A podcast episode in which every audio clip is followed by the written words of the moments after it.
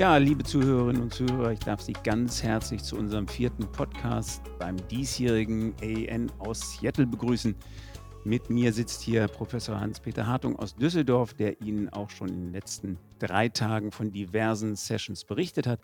Mein Name ist Volker Limroth, ich komme aus Köln und ich werde für Sie mit Herrn Hartung zusammen diesen vierten Tag zusammenfassen.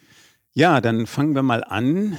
Ähm, ich würde sagen, wir beginnen mal mit der großen Plenary Session des Morgens. Das war heute die Clinical Trial Session. Traditionell werden da die großen Studien besprochen, die so in den letzten zwölf Monaten von sich reden gemacht haben. Das war eine sehr heterogene Session von Myasthenie bis zur Therapie des ja doch relativ seltenen Rett-Syndroms. Und ähm, Hans-Peter, jetzt lass uns doch mal bei der Myasthenie beginnen. Stichwort Ravulizumab, also auch ein Komplementinhibitor.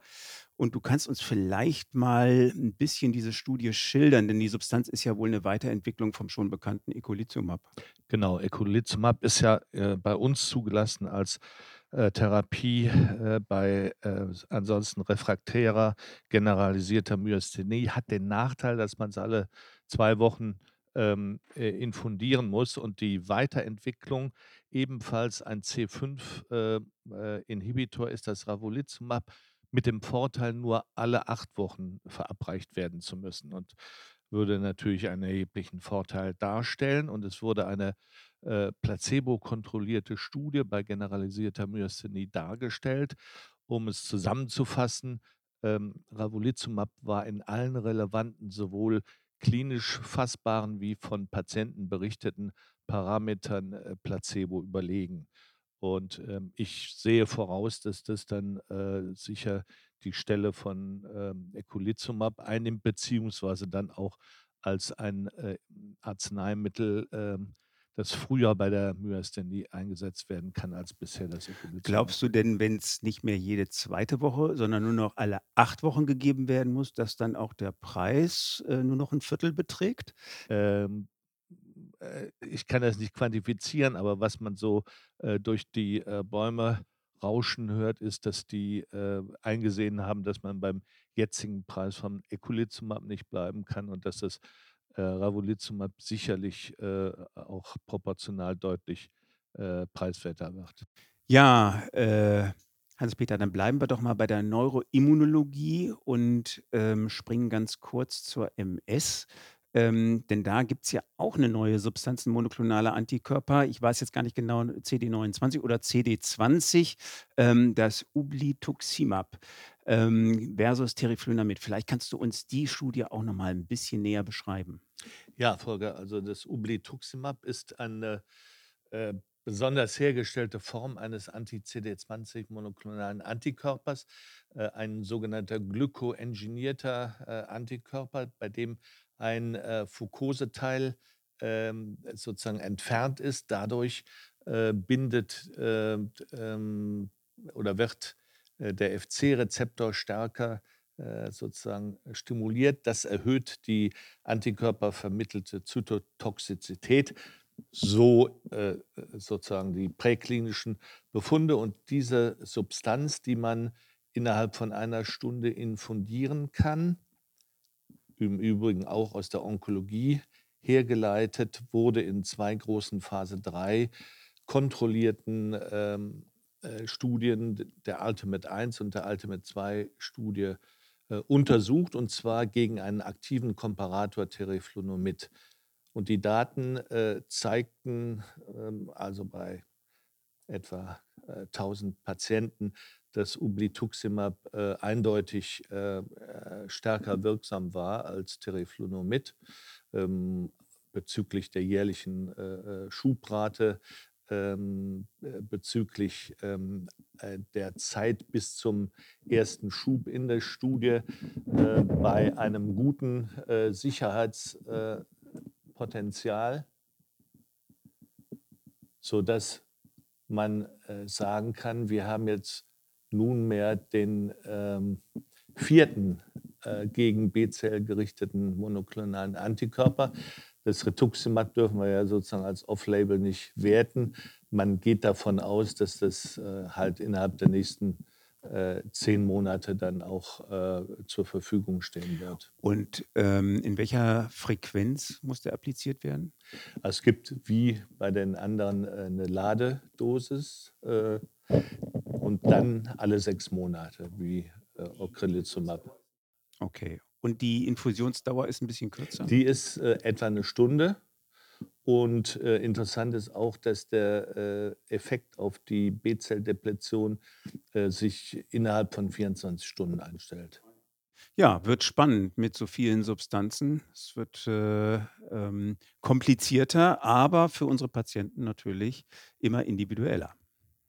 Ja, liebe Zuhörerinnen und Zuhörer, dann erzähle ich Ihnen noch ein bisschen was zu den anderen Studien, die da besprochen wurden. Und zwar ein neues Botulinumtoxin, Daxibotulinum A, für die zervikale Dystonie ist untersucht worden. Und diese Substanz hat ähm, was Besonderes, und zwar ist da ein stabilisierendes Peptid eingearbeitet worden und dadurch verlängert sich die klinische Wirkung.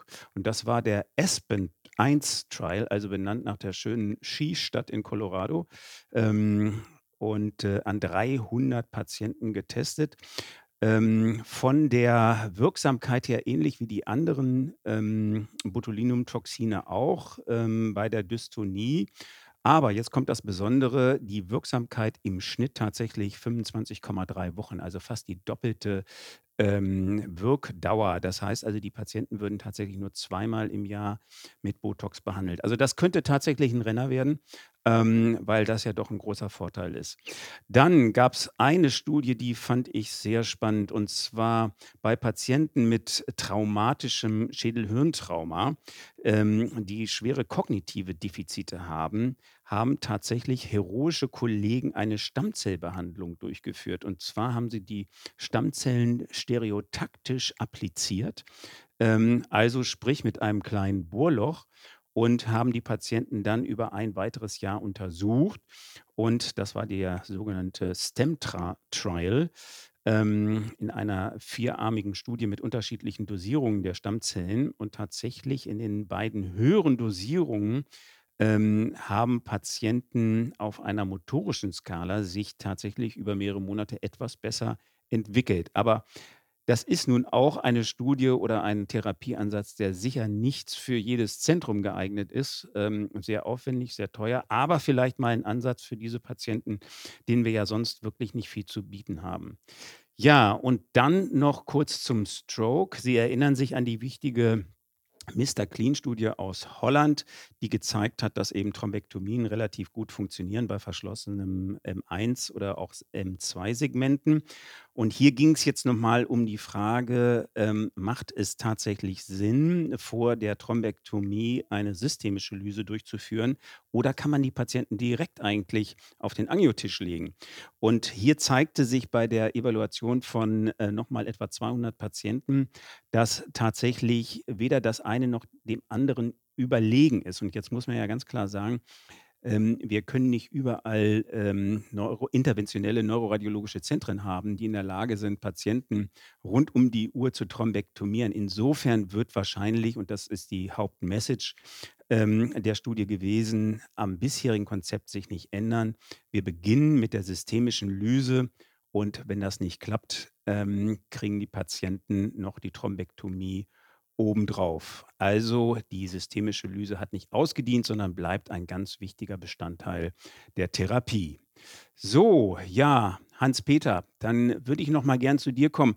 Ähm, heute Nachmittag begann ja der Nachmittag mit der MS-Biomarker-Session. Gab es denn da was Neues?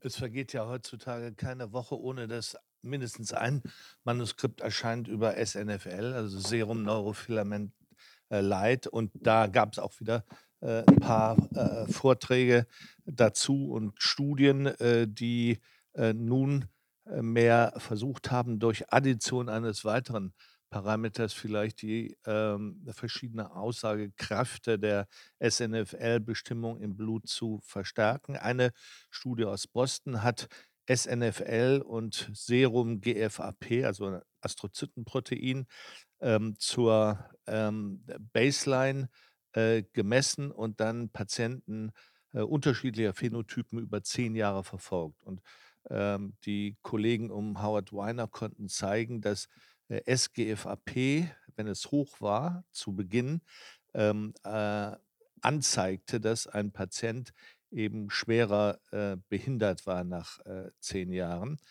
Hoher prädiktiver Wert dafür.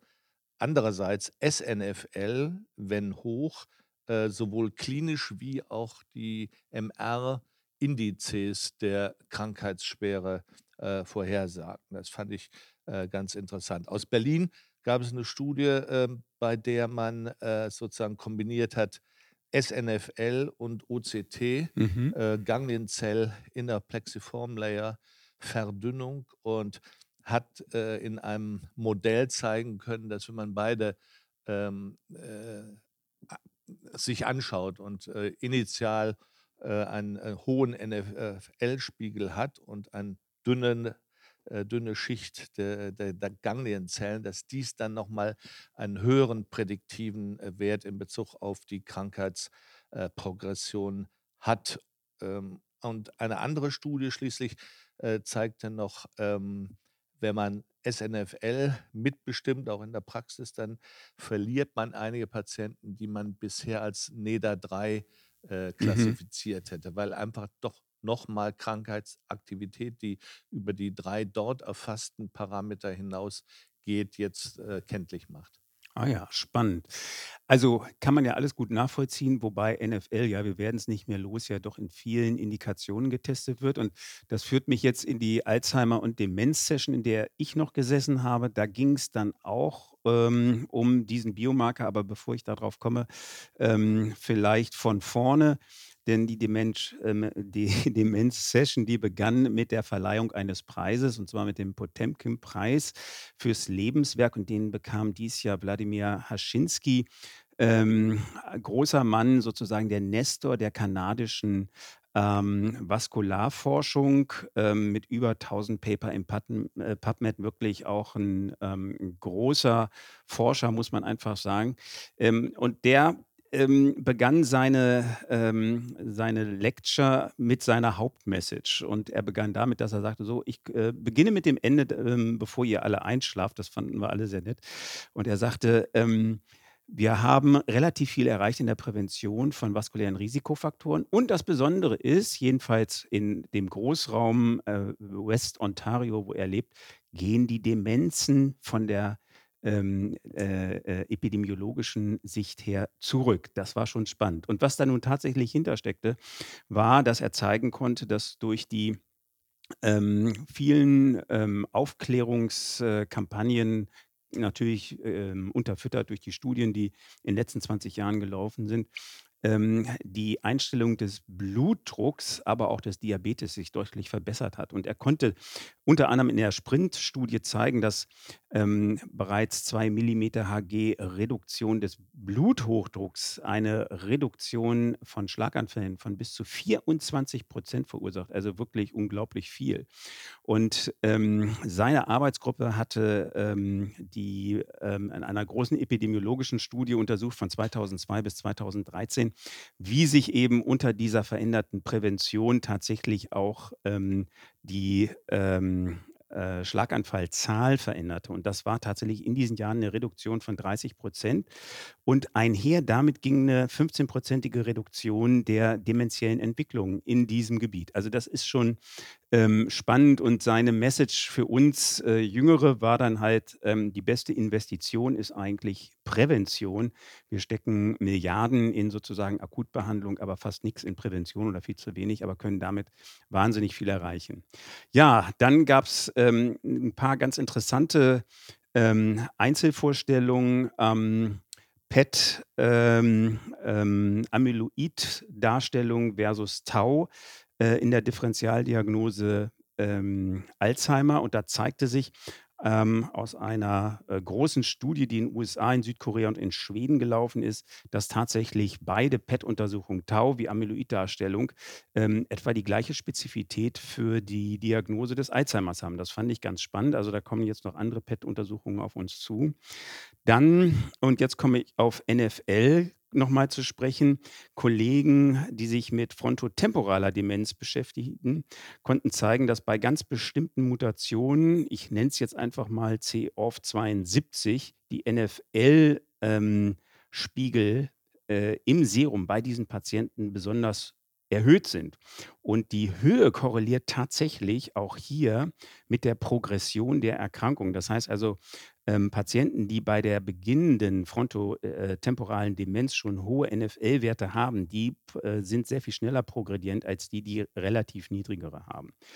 Ja, und ähm, da wurde mir auch wieder klar, wie unterschiedlich Demenzen sind und wie sehr es doch auch von einzelnen Mutationen abhängt, wie sich Demenzen entwickelt. Und ähm, das macht wahrscheinlich auch die Studien relativ schwer. Auch das wurde diskutiert. Ähm, Demenzen sind eben doch im Hinblick auf ihre Mutation viel heterogener, als wir das bisher gedacht haben. Und das macht die Studien auch so relativ schwer.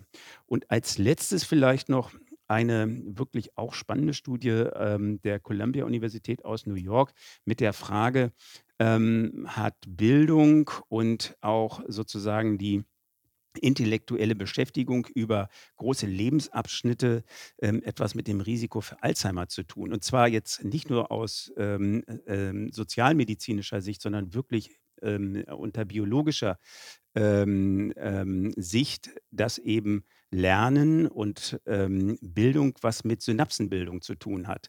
Und da zeigte sich tatsächlich in einer Autopsiestudie an 700 Patienten, also das ist jetzt tatsächlich alles neuropathologisch, dass tatsächlich die Patienten, die einen höheren Bildungsgrad hatten ähm, und an Alzheimer erkrankten, nicht so schwer erkrankten und nicht so schwere Pathologien aufwiesen wie die, die einen niedrigeren Bildungsgrad haben. Also das scheint tatsächlich auch eine biologische Grundlage zu haben. Also das fand ich super spannend. Und als allerletztes noch ähm, Therapie der Lewy-Body-Demenz.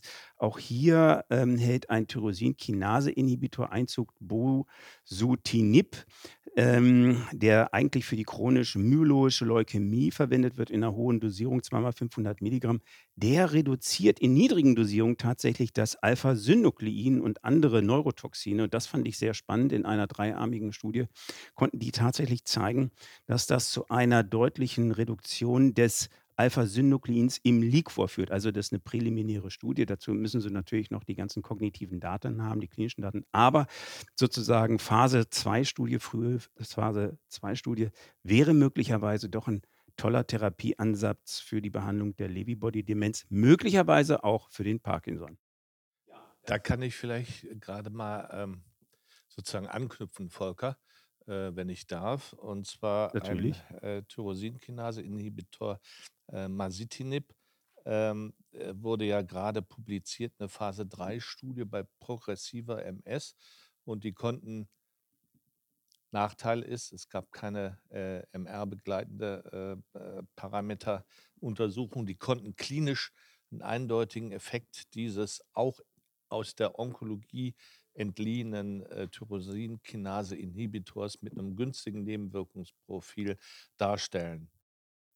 Ja, liebe Kolleginnen und Kollegen, es gab natürlich noch sehr viel mehr und das hätten wir Ihnen auch gerne berichtet, aber wir sind natürlich in der Zeit limitiert. Aber wir hoffen, wir konnten Ihnen den Tag möglichst übersichtlich zusammenfassen und das Wichtigste herausfiltern. Wir würden uns sehr freuen, wenn Sie morgen wieder reinhören und dann zum fünften und letzten Tag des AN 2022 dabei sind. Thank you.